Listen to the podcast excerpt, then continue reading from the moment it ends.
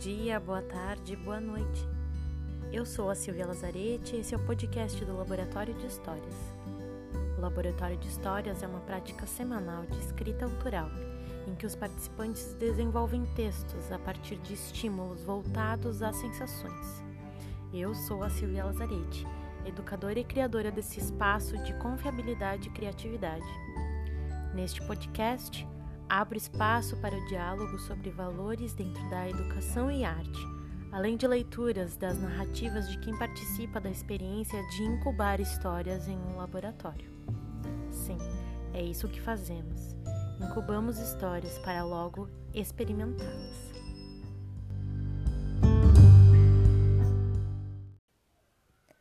Eu, como educadora, acredito em uma educação circular que respeite os processos orgânicos dos indivíduos. Logo, no laboratório de histórias, os estímulos voltados à criação de narrativas duram três meses. Isso quer dizer que a cada três meses nós renovamos o repertório de estímulos às narrativas. A primeira turma do laboratório desenvolveu, em seu primeiro ciclo, narrativas estimuladas por percepções sensoriais Sensações como o cheiro do bolo, a solidão em meio à escuridão, a ideia de ser uma semente que rompe a própria casca, fizeram parte da construção de personagens e da escrita estética. A natureza é cíclica.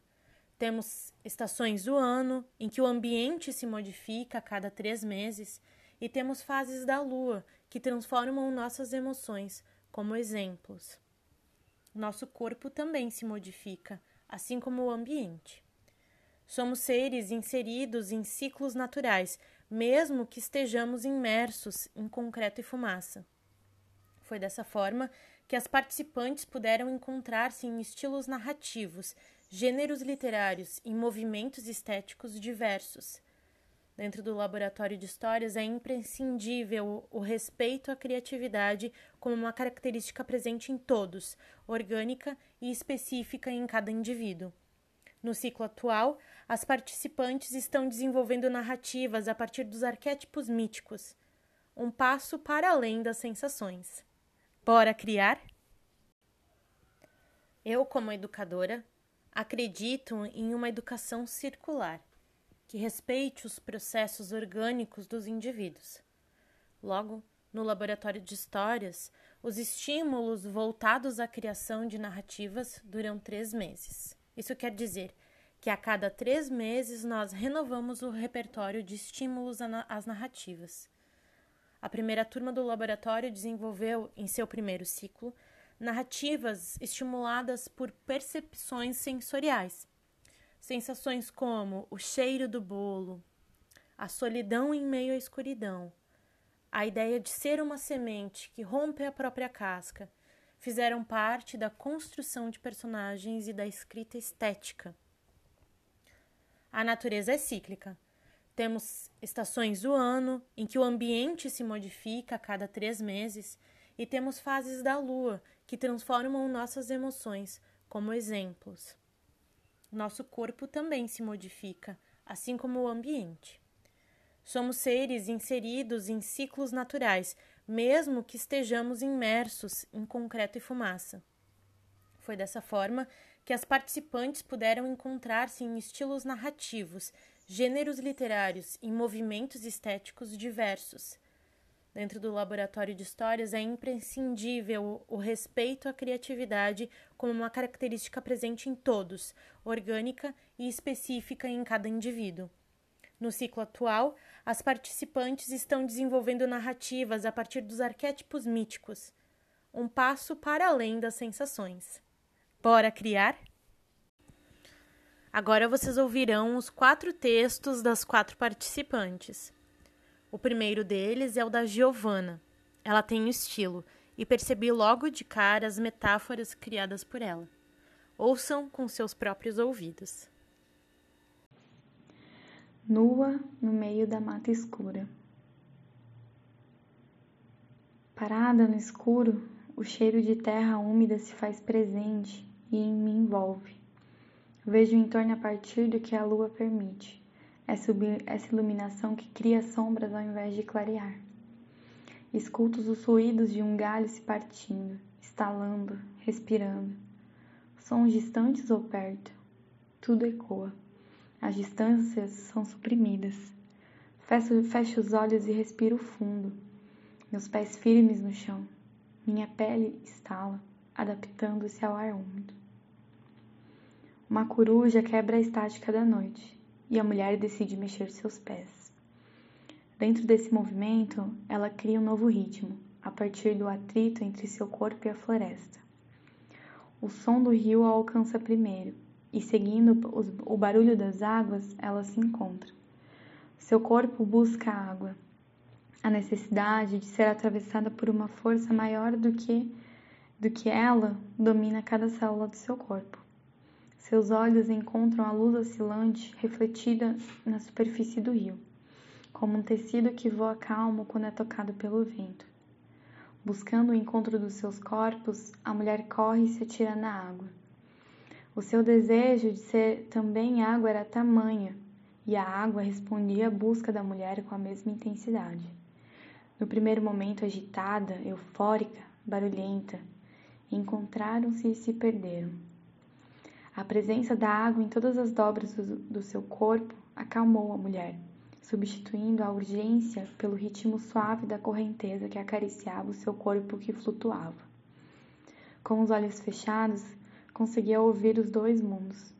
Enquanto a lua e as estrelas banhavam seu rosto, a sua outra face era da água, e no meio do caminho se encontrava o seu coração. Seu corpo balançava com a correnteza e com os poros abertos via o mundo com o som das águas. O tempo não era mais uma unidade de medida. O chamado da coruja atravessou a água e a mulher abriu os olhos. Com o céu refletindo no seu corpo, compreendeu que era o momento de encarar o que estava submerso. O ar entrou e expandiu a sua caixa torácica. Sua presença, dando força e lembrando-a que ela era também ar. Protegeu na barriga e mergulhou. Dentro da escuridão, a ausência de estímulos para os seus sentidos enrijeceu seus músculos. O vazio rompeu a sua pele e começou a preenchê-lo, mas encontrou o calor do ar guardado no seu umbigo. Nesse vento, a mulher encontrou um dos caminhos para balancear as suas forças, não mais opostas mas complementares. Mergulhou mais fundo na imensa escuridão e, ao voltar para a superfície, rompeu com a imagem refletida. Agora é a vez da Jaque Lucas. Ela é incrível na construção de imagens das cenas. Parece que costura as histórias com as próprias mãos. Ela gosta dos meus bolos, os que eu bato, asso e invento. Ela vem sempre sorridente, buscando encontrar algo em mim que eu não sei ao certo o que seria. E eu lá, levando os meus bolos comigo. Ela pergunta, invade e devora pacientemente, enquanto senta à minha frente e também ao meu lado e começa a contar algo engraçado sobre si, enquanto diz com os olhos que gosta mesmo dos meus bolos. Ela gosta dos meus bolos e de como eu os tempero com as coisinhas que eu cultivo nos quintais: lascas de canela, sucos de laranja, folhas de hortelã, sementinhas de erva doce, pedacinhos de pimenta e por aí vai. Ela planta, colhe, prepara e me grita: Vem! Eu sempre me assusto e custo muito a entender o porquê que ela continua gostando dos meus bolos, mesmo que pareça que seja só isso que eu tenho a oferecer. A Mariana escreve de um lugar de transformação, e os eventos que acontecem na sua vida se transportam para as narrativas. Hoje eu me sinto focada, me sinto em sintonia comigo mesma, cuidando do meu processo de maneira a maternar-lo, madre de la hija. A proposta, como eu me sinto nua, no escuro, no meio da mata. Sensações em relação ao espaço, ao holograma. Um perder o limite do corpo se faz presente, como se todo o meu corpo estivesse sendo tocado. Minha pele não é mais minha. Eu sinto que compartilho cada pelo, cada poro com a mata. Eu mata, mata eu. Onde eu realmente termino? Onde começa a mata? Quando eu visto a mata e sou engolida de volta para os braços da mãe. Numa expansão, num pulso, num só coração, estive ali e pulsamos. Fomos, éramos e ainda somos o próprio todo, a útera da Grande Mãe. Não sei quanto tempo estivemos ali. Foi pouco e foi muito. Nessa sensação sinérgica e também com meu corpo imóvel, permaneci até que esse pulso que eu estava a sentir não era só a respiração coração da, da mata, senão o próprio impulso criativo da vida que me catalisa ainda mais a minha curiosidade, que é inerente. E nesse instante, fui tomada pela ação de reconhecer esse espaço, ela, eu. Como se metesse a mão dentro do meu corpo e tocasse meus órgãos, músculos, ossos. Eu comecei a passar a mão, os pés, o tronco e até os cabelos, por tudo que encontrava, onde meu corpo se encontrava e ao mesmo tempo se perdia. Abraçada, mesclada e entregue ao grande mistério, sentia tudo com cada pedaço de pele, ao mesmo tempo que sentia com a minha alma esse espaço tão misterioso e conhecido, sendo descrito, sendo percebido, sendo desde uma intensa polaridade que dançava.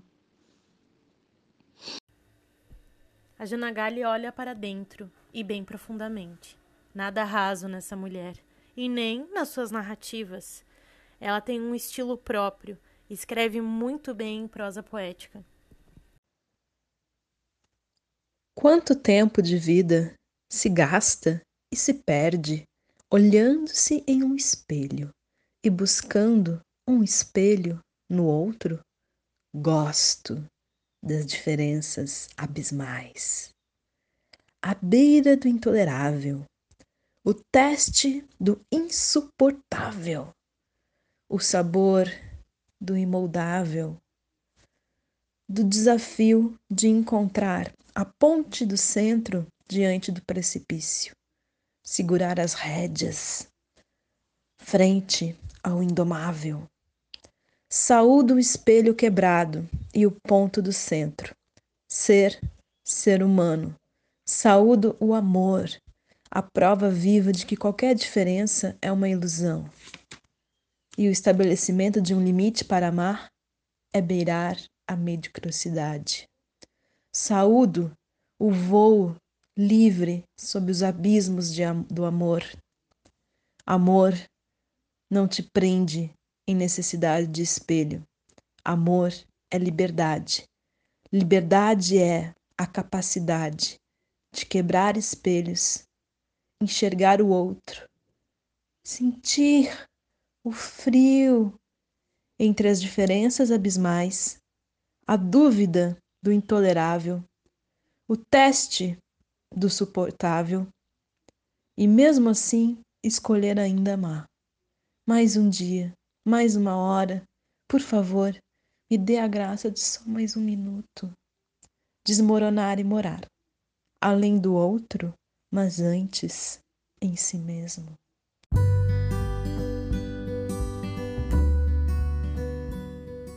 Este é o podcast do Laboratório de Histórias, lugar onde grupos de pessoas reúnem-se para simplesmente degustar o processo criativo de escrever. Os encontros acontecem semanalmente, estimulados por mim mesma, Silvia Lazarete, criadora e curadora do espaço de confiabilidade, afetividade e produção de histórias. O Instagram do laboratório é laboratório histórias. No Facebook você nos encontra pela página Criativa Educação ou mesmo pelo site www.criativaeducação.com. Eu sou a Silvia Lazarete e este foi o segundo episódio do podcast Laboratório de Histórias.